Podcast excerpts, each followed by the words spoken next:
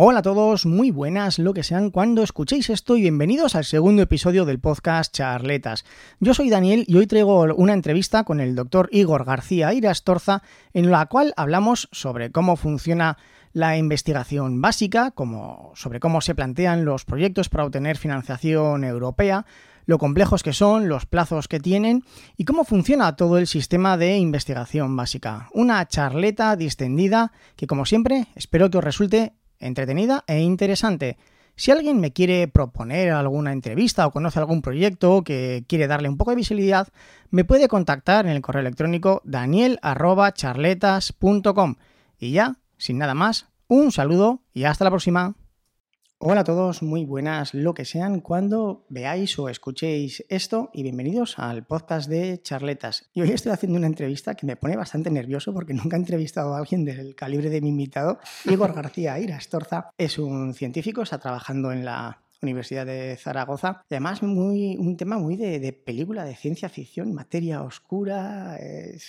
Además, eh, una cosa, vamos a empezar con una pregunta indiscreta. Eres muy joven por lo menos para el concepto que tengo yo de científico en proyectos tan grandes. ¿Cuántos años tienes? Pues tengo 45, no soy tan joven, parece como... Eres, eres joven, eres joven, eres joven. Porque eres científico, hace poco ya eres profesor... Mm, bueno, es que antes eras profesor, doctor no funcionario, ahora ya eres funcionario, ya tienes plaza. Soy profesor titular de la universidad, sí. En la sección de... Somos, bueno, en el área de física eh, nuclear del Departamento de Física Teórica de la universidad. Y has realizado, bueno, te han hecho varias entrevistas porque además fue una noticia muy, muy sonada que ganaste una, ¿es una beca? Bueno, es un proyecto del, del Consejo Europeo de, de, Investigación, del ERC europeo, que es eh, bueno, un organismo que está ahora dando, financiando la investigación, la investigación básica en Europa en todas las ramas de manera muy, muy prestigiosa. ¿Y eh, llevas en este proyecto cuántos años más o menos? ¿Cinco, seis? Bueno, el, em, el proyecto YAXU, eh, que es el por el cual nos han dado esta financiación ahora, eh, lleva funcionando, ha arrancado hace ya unos 5 o 6 años. Lo que pasa es que hasta hace dos años o así no ha empezado a recibir un apoyo ya más directo de, muchos organismos a nivel europeo y en particular esta, esta RC, que me la concedieron el año pasado. Llevamos un año de, de RC porque además esto, como son temas tan complejos, va como por, por partes, ¿no? Eh, primero tuvisteis que hacer una investigación previa con la que recibiste una, una primera ayuda que fue de un millón y medio más o menos, un poquito menos, y luego pues el, el, proyecto ha ido, ha ido evolucionando y ahora es cuando has recibido esta segunda. Esto me imagino que el, el, mero hecho de que te la concedan ya tiene que ser un trabajo muy duro, ¿no? Porque no estás tú en casa y dices no sé, me apetece investigar esto y, mandas un WhatsApp y te dicen, ah, pues nos parece muy chulo. Entonces, si te parece, vamos a ir eh, por partes. ¿Cómo surge la idea del proyecto? ¿Ya estaba arrancado por otras personas? ¿Lo arrancaste tú? ¿Lo propusiste? ¿Te lo, te lo propusieron? ¿Cómo, fue la idea? A ver, eh, en general y, más en particular en, física de partículas, que es, la temática que estamos tratando, estas cosas no surgen así. Son líneas de investigación eh, con muchos colaboradores de muchos años y va el campo de investigación y las motivaciones que hay para hacer distintas cosas. El proyecto YASO surge de, un experimento anterior que ya se hizo eh, y que duró durante 15 años en el CER de Ginebra, en el, laboratorio de física de partículas europeo más importante del mundo, y que se llama CAST, y que fue un poco el precursor de este proyecto. Y yo he participado en ese experimento desde prácticamente desde que acabé la tesis doctoral, mm. ya desde el año, desde el año 2000. Y un poco eh, cuando este primer experimento fue acabando, pues poco, poco a poco fue surgiendo la idea de que haría falta continuar esto con una nueva infraestructura mucho más potente y mucho más, más, más importante y más sensible. Y eso fue un poco la, las primeras ideas hacia Jackson, que se fueron eh, cocinando en, el, en, este caldo de cultivo y, y, luego pues nos lanzamos a hacer la propuesta formal a raíz de eso. ¿Cuánto tiempo lleva preparar toda la documentación para preparar el dossier que envías para, para solicitarlo? Porque eso ya debe de ser prácticamente un, un trabajo en sí mismo. Sí, eh, solicitar este tipo de ayudas es, además está hecho un poco adrede para que no todo el mundo la pida enseguida, para reducir un poco la gente que las pide, pero solo preparar la, la solicitud es, es, un trabajo de varios meses. Depende un poco de, de cómo de clara tengas las ideas, porque tiene que estar suficiente madura la idea para bueno, hacer eso. Varios meses ya va bien.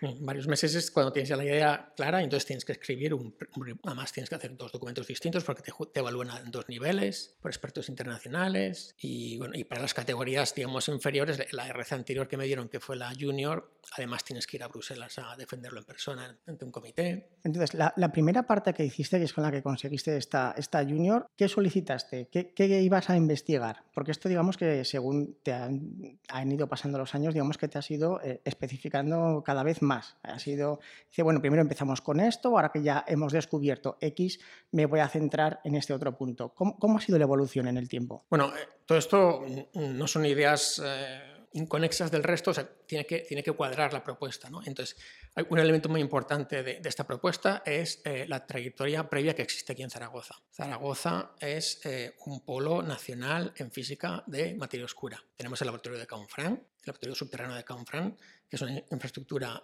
singular, mm, muy especial, eh, por supuesto no está a la escala de los grandes, de los grandes laboratorios como el CER, por ejemplo, pero eh, en su terreno concreto, que es hacer investigación bajo tierra, es, hay muy pocas en el mundo como esta. Y esto a veces eh, no lo conocemos muchas veces en Aragón. Yo no tengo ni, no tenía ni idea. De que, o sea, lo, lo, descubrí para preparar esta entrevista. De hecho, digo, anda, tenemos en el Canfran esto pues aprovecho para invitar a todo el mundo, porque además no solamente un centro cerrado para investigadores, sino que tiene un programa de, de divulgación y hay eh, institutos o particulares pueden ir a visitarlo si quieren y concertar visitas. Es un sitio muy singular. Desde aquí digo que voy a intentarlo. ¿eh? Me intentaré irme allí a grabar algo. Pues ahí abajo, en el túnel del, del ferrocarril, este laboratorio que ahora tiene mucho, mucha visibilidad a nivel internacional y tiene un consorcio que lo gestiona a nivel a nivel independiente, con un consejo científico internacional, etc. Todo esto surge gracias a que hay unos investigadores previamente durante muchos años, hace, hay una trayectoria de más de 25 años en la Facultad de Ciencias de investigación de este tipo. Y fue gracias a esta investigación pionera que se creó el CANFRAN, primero pequeñito y posteriormente ha ido evolucionando hacia una infraestructura mucho más grande. Yo hice la tesis en ese grupo eh, hace muchos años y luego me fui al extranjero, como suele ser el caso en, cuando sacaba la tesis doctoral, me especialicé en distintas tecnologías de física de partículas, de detectores de novedosos de física de partículas. Y cuando volví eh, a España con, una, con, un contrato de investigador Ramón y Cajal de excelencia, un poco eh, mi propuesta era la originalidad de la propuesta por la cual eh, podía conseguir estas, uh, estas oportunidades era apostar por,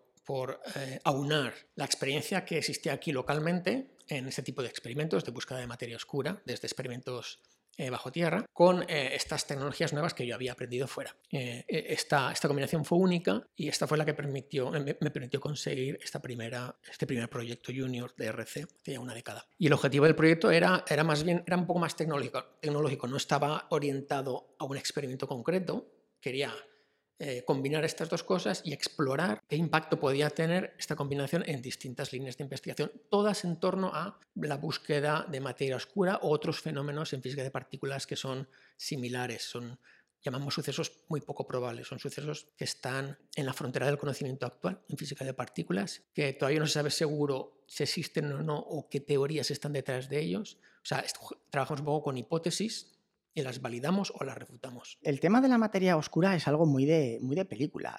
Es materia, no, no, tiene color. Es materia que eh, no emite luz. Se sabe que existe, pero no se sabe eh, qué es a nivel fundamental. Se sabe que existe. La, el concepto de materia oscura es bastante antiguo en, en astronomía, en cosmología. Uh -huh. Desde hace mucho tiempo, se va, se ha, poco a poco se ha ido acumulando evidencias más o menos indirectas de la existencia de materia oscura. No se entiende ahora mismo el universo a gran escala sin un componente de materia que no es visible, que no interacciona o por lo menos no interacciona mucho con la materia convencional, salvo por gravedad. Es decir, que se atrae entre sí igual que las galaxias visibles. Eh, y de hecho, eh, gracias a que sí que interacciona por gravedad, estamos llegando a hacer mapas de, de materia oscura, porque se puede inferir su presencia eh, del movimiento de los astros que si que si se mueven como las galaxias, que sí, que sí que vemos como las galaxias, y la materia oscura se distribuye en el universo de manera parecida a la materia convencional. Allí donde vemos un cúmulo galáctico con muchas galaxias juntas, ahí también hay un halo, un halo de materia oscura. No lo vemos directamente, pero inferimos su, su presencia. Es un poco como las megas, a ver las ailas. Exacto. no se ve. Pero, pero no, es, no es algo que, es- a, a nivel de astronomía, no es algo que sea exótico o que sea, hay gente que dude, eh, es aceptado que esa materia oscura sí. existe y hay evidencia coincidente de muchos ángulos distintos. Lo que sí que no está claro es qué es. Los físicos de partículas, que son los que, los que estudiamos la naturaleza fundamental de la realidad, que estudiamos las partículas que están dentro de los átomos, hacemos chocarlas, las hacemos chocar en, en los aceleradores, vemos qué es lo que ocurre cuando chocan, eh, producimos nuevas y las catalogamos. Todo ese conocimiento de los aceleradores está muy bien asentado en física de partículas. Tenemos una teoría que estamos muy orgullosos de ella, que se llama el modelo estándar de física de partículas. El modelo estándar explica exitosamente todo lo que ocurre en los aceleradores de partículas. Tenemos un catálogo de partículas que son partículas fundamentales. Con el en el conocimiento actual, son los ladrillos más fundamentales de la realidad. Y sabemos cómo interaccionan. Tenemos teorías matemáticas con precisión fantástica que nos predicen todas las cosas que medimos en los aceleradores. Entonces, no puede pasar como sucedió hace miles de años, cuando creo que fue Pitágoras el que descubrió que existían los, los números no enteros, los decimales, y, se volvieron locos todos porque dicen, si teníamos claro que los números eran así y ahora eh, aparecen los números que no son enteros y, y se volvieron locos, ¿Y ¿puede pasar que todo lo que tenéis claro que funciona, que tú ahora descubras que realmente está todo mal y tire por tierra todo con lo que se ha estado trabajando? Bueno, eh, puede, puede ocurrir, o sea, esperemos que ocurra algo si se descubre lo que queremos descubrir. No solamente nosotros, hay mucha gente que está trabajando en esto. Es algo Sí, sí, lo más lógicamente. hot ahora mismo en, en física de partículas. Eh, pero yo creo que la consecuencia no es tanto que se tire por tierra nada, sino que eh, se descubra un nuevo paradigma que incluya al paradigma actual. O sea, es como cuando Einstein descubrió la, la teoría de la relatividad, no tiró por tierra la teoría de Newton, de Newton sino que la, la completó. Vale. Pues es algo así lo que, lo que esperamos que ocurra. Lo que pasa es que ahora mismo eh, estamos en una especie de, voy a usar la palabra crisis, pero es crisis en el buen sentido. O sea, eh, en física de partículas tenemos una crisis de éxito porque este modelo estándar, como iba diciendo, explica todo lo que medimos en el laboratorio. Lo explica perfectamente bien. Entonces, no hay una necesidad a nivel de la física de partículas pura del laboratorio de una teoría mejor, más completa. La que tenemos es suficientemente buena. Pero sin embargo, cuando, cuando miramos al cosmos y nos dicen los astrónomos o los cosmólogos, el universo está compuesto por un, em, solamente un 5% de materia convencional. El resto son cosas que no comprendemos con el modelo estándar.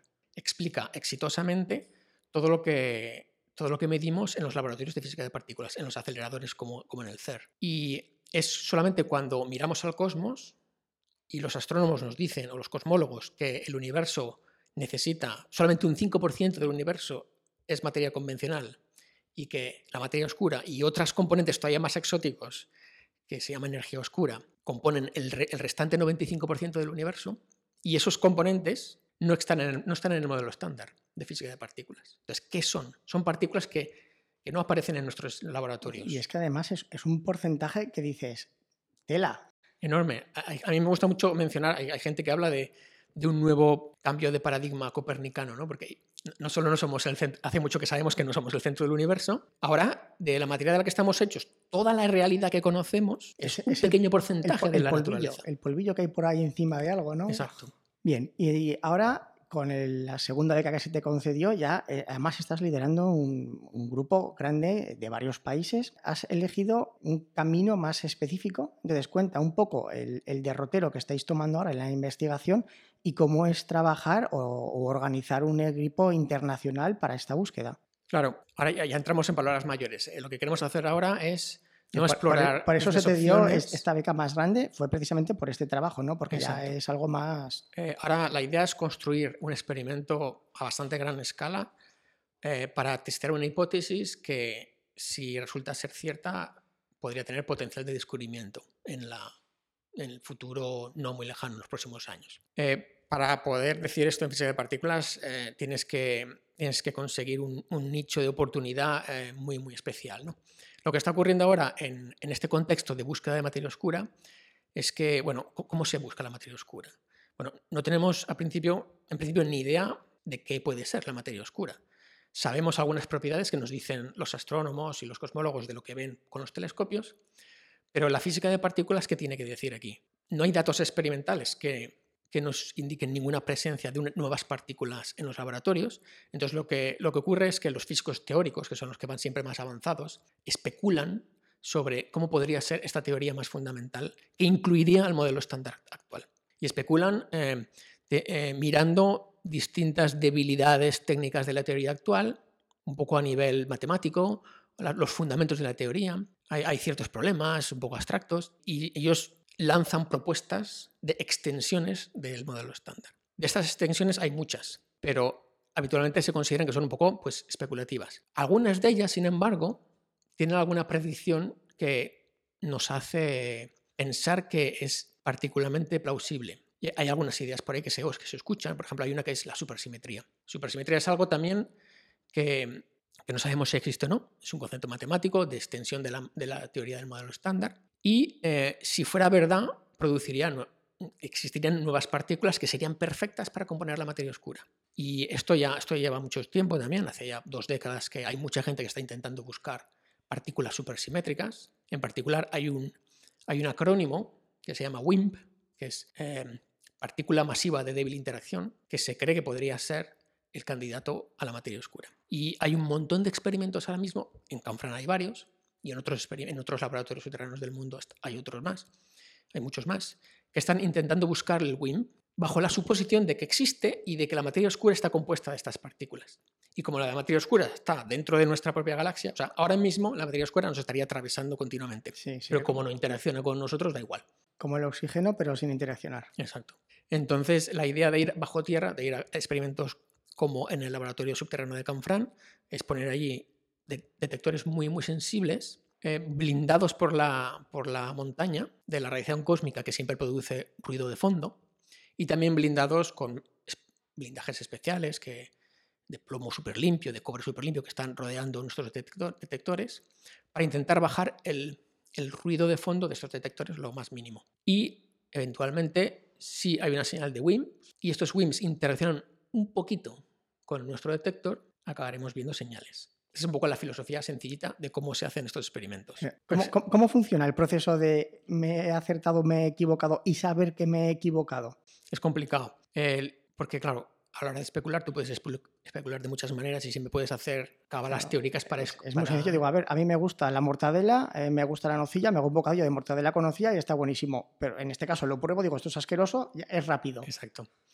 Aquí lo que hacemos es, bueno, viene un físico teórico y dice, eh, podría haber un WIM con estas características, bajo la suposición de que la materia oscura está hecha de WIMs con estas características, yo debería esperar una señal de este tipo en este detector si logro bajar el ruido de fondo así. Yo soy el físico experimental que voy a hacer ese experimento. Me voy a Canfran, monto ese experimento, utilizo la tecnología necesaria para bajar el nivel de fondo suficientemente bajo.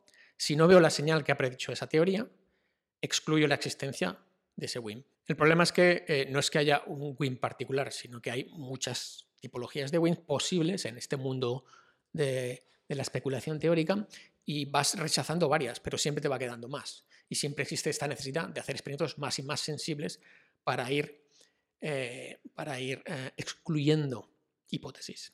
Esto se lleva haciendo mucho tiempo ya.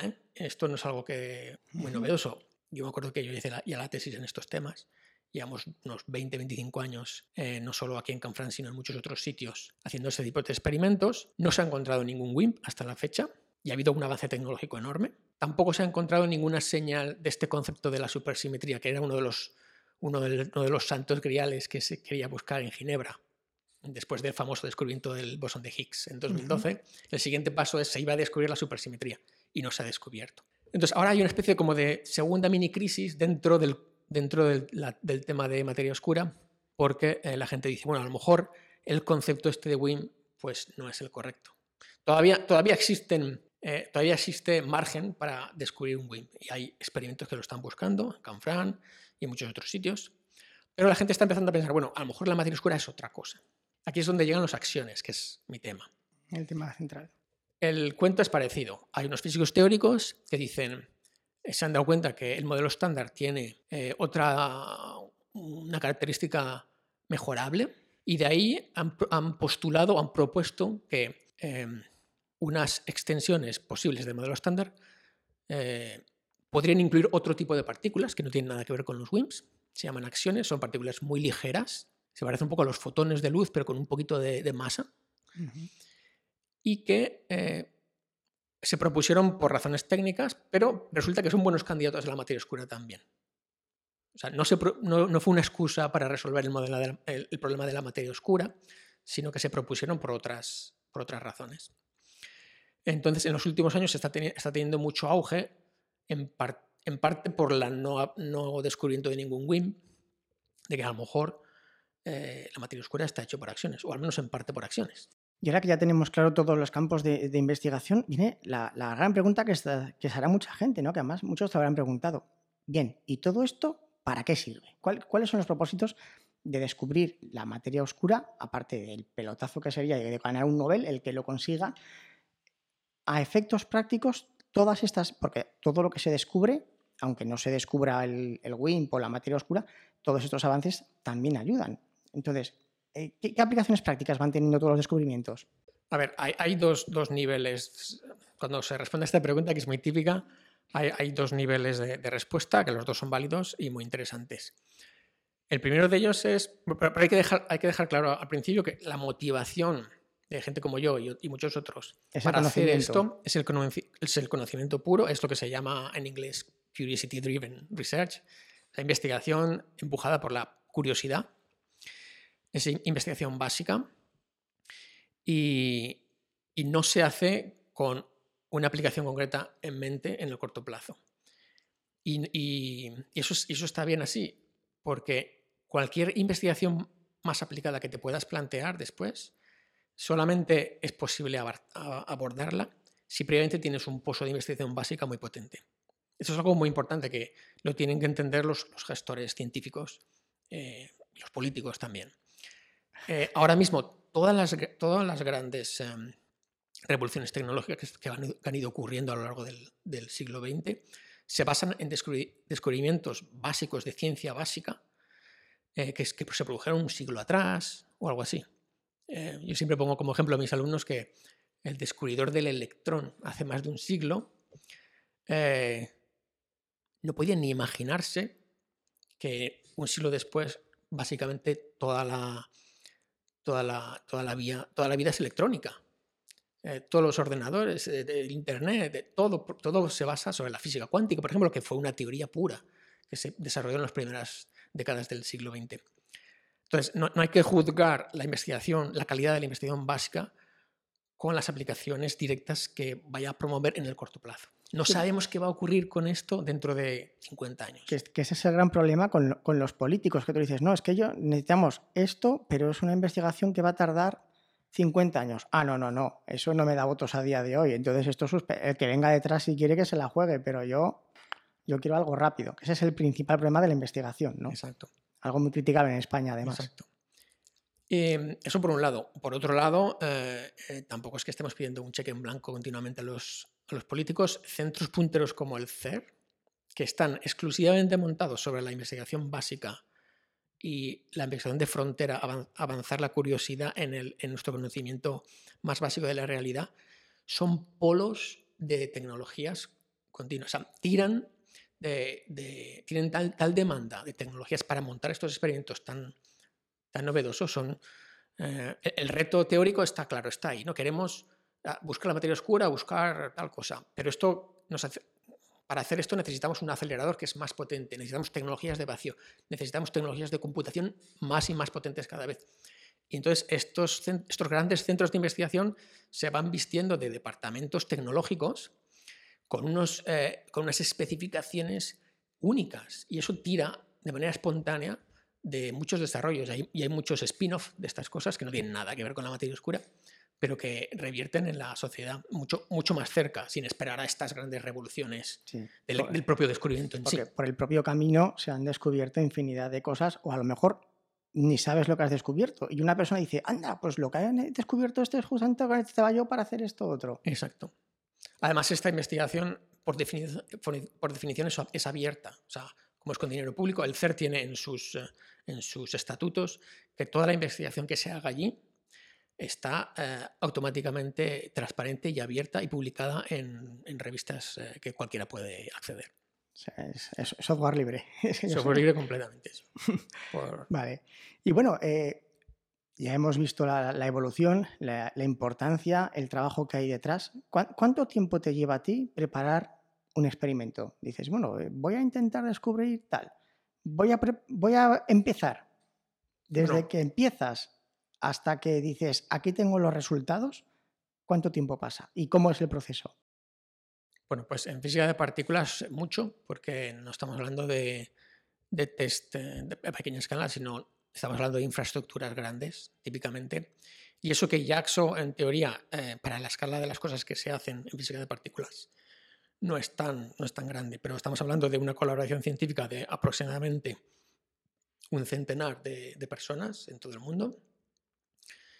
Y vamos a construir un, imán superconductor de 10 metros de largo, colocado encima de una plataforma móvil que lo va a, lo va a dirigir al Sol, porque hay una la teoría de los acciones predice que los acciones, eh, además de poder ser un componente de la materia oscura, eh, se podrían emitir continuamente por el Sol. Igual que el Sol emite luz, también emitiría acciones. Y estas acciones son bastante eh, copiosos en la Tierra, si, las, estas teorías son ciertas, y se podrían detectar em, utilizando campos magnéticos intensos, que transformarían estas acciones en rayos X. Entonces lo que necesitamos es acoplar a este unas ópticas especiales de rayos X y unos detectores especiales de rayos X, que es nuestra especialidad aquí en Zaragoza al final estás, hablando de, una especie de observatorio muy, muy singular, muy especial, ¿no? con un, imán que se va a mover como si fuera un telescopio y va a apuntar al Sol. Esto físicamente va a ocurrir en Hamburgo, que es un laboratorio allí que, han aceptado alojar el, el, eh, el, experimento. Pero bueno, me estabas preguntando cuál es el ciclo de, de, de, todo, un experimento como esto. ¿Y por qué en Hamburgo?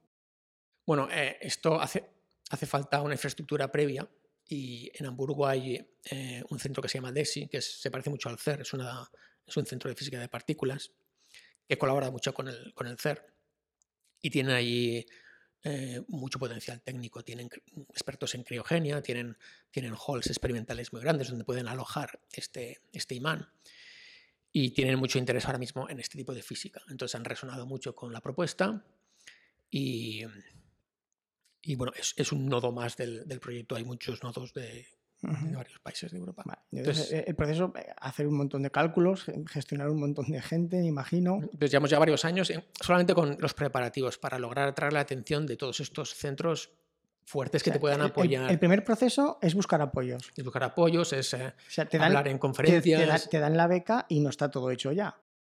Bueno, eh, esto es antes de que me dieran la beca. La beca ah. me la han dado por conseguir todos los apoyos. Ya había mucho, mucho apoyo por ahí y era eh, todo cuadraba. O sea, esta beca em, es, como, es como ya la pequeña piedra que va a, permitir. para que te den la beca, aparte de un proyecto, tienes que decir, y ya tengo todo esto, por lo tanto voy a ser capaz de hacerlo.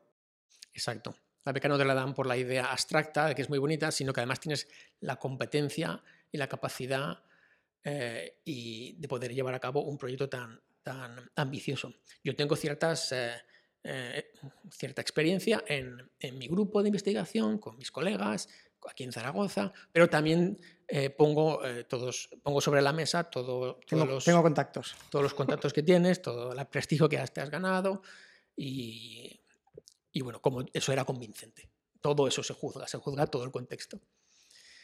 Y con la beca empieza la construcción. O sea, ah, todavía no hemos empezado, estamos en el diseño técnico del, experimento y espero que en, breve, en los próximos meses, empecemos a construir este, este observatorio que va a tardar tres años en ser construido. O sea que, pues lo podías haber construido aquí en Los Monegros, ya que estabas. Pues eh, si hubiera habido alguna opción, yo encantado. Vale, vale. Y bueno, eh, a, mí me has dejado impresionado, la verdad, eh, por conocimientos, por, por lo que te has tenido que mover, lo que has tenido, las conferencias que has tenido que hablar, los contactos. Y a mí, ya para terminar, eh, me surge una duda que imagino que te la han hecho también bastantes veces. Te hemos conocido, hemos visto lo que sabes, lo que eres capaz de hacer, organizar, contactos, la complejidad. ¿Por qué cuando salen todos los años los rankings de universidades, las universidades españolas aparecen en tops tan bajos y, la de Zaragoza más. Bueno, pues porque mm, en España tenemos, eh, para algunos es una ventaja, para otros es un inconveniente, tenemos la costumbre de tener universidades eh, muy generalistas, donde hay gente muy buena, pero mm, hay, otros sectores a lo mejor que no destacan tanto. Y cuando, eh, lo que miden estos rankings son, son promedios de todo lo que se hace en la universidad. Y además se valora mucho el, tener alguna estrella y que publica muchos papers, ¿no? Es un poco se valoran eh, métricas eh, que son fáciles de, medir, pero hay muchas dimensiones de la universidad que no se captan en esos rankings.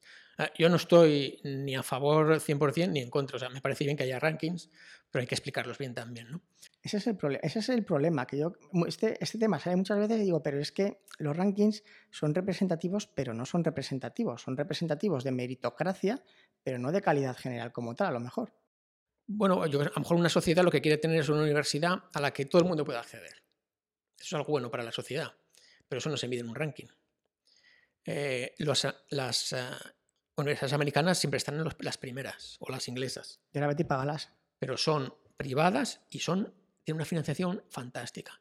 Si tú haces, yo me pregunto muchas veces, no sé si alguien ha intentado hacer un ranking normalizado por la unidad de financiación. A lo mejor subimos muchos, porque realmente en España se hace mucho con poca financiación. Si tienes la, financiación que tiene un, profesor promedio en Harvard, pues haríamos mucho más también. Es verdad que achacarlo toda la financiación tampoco es justo a lo mejor. ¿Eh? hay muchas otras cosas, pero realmente ahora, mismo la Universidad Española está infrafinanciada. La universidad y los centros de investigación en general. Y aún así es muy buena, ¿no? Y aún así eh, permite tener bolsas de calidad muy buena, específica, por lo menos en ciertos sectores. El mensaje principal. Y entonces, la, última pregunta, eh, ¿cuándo calculas que vas a tener los resultados del primer experimento? Bueno, pues con, la beca esta del ERC vamos a, construir el, experimento. Bueno, en realidad es una primera fase del experimento que llamamos Baby Jackson, el experimento ideal que queremos hacer es todavía más ambicioso, que es, el Jackson completo. Este Baby Jackson se construirá en tres años. Realmente el proyecto lo que nos va a permitir es llegar a la fase de que Baby Jackson esté construido y empecemos a tomar datos. Esto ocurrirá en tres, cuatro años. A partir de ahí empezamos a tomar datos y tenemos previsto una campaña de datos de aproximadamente unos cuatro años. Bueno, no hace falta esperar los cuatro años para tener los primeros datos ya, antes ya, pero esos serán los primeros datos que Mm, si hay suerte puede haber eh, algo y si no, pues hay que, hay que seguir acumulando estadística que decimos. Vale, pues por mi parte nada más. Eh, mucha suerte, la verdad, con todo esto me parece muy interesante. Eh, muchísimas gracias por aceptar la entrevista y no sé, pues espero no, que no sea dentro de ocho años, pero me gustaría volver a entrevistarte dentro de unos años para ver qué tal va todo. Pues cuando queráis. Muchas gracias, Igor. Muchas gracias.